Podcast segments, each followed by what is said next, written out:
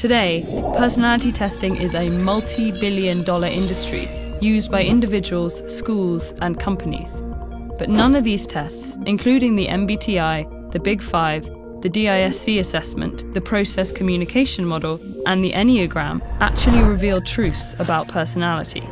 In fact, it's up for debate whether personality is a stable, measurable feature of an individual at all.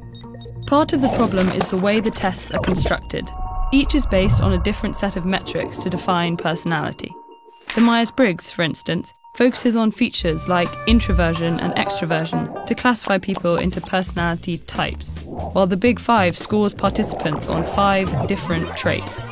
Most are self reported, meaning the results are based on questions participants answer about themselves.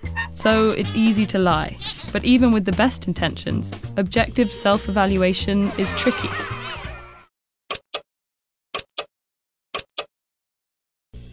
Today, personality testing is a multi billion dollar industry used by individuals, schools, and companies.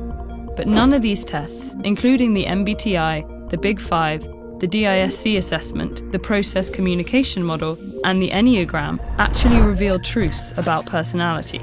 In fact, it's up for debate whether personality is a stable, measurable feature of an individual at all. Part of the problem is the way the tests are constructed. Each is based on a different set of metrics to define personality. The Myers Briggs, for instance, focuses on features like introversion and extroversion to classify people into personality types, while the Big Five scores participants on five different traits. Most are self reported, meaning the results are based on questions participants answer about themselves. So it's easy to lie. But even with the best intentions, objective self evaluation is tricky.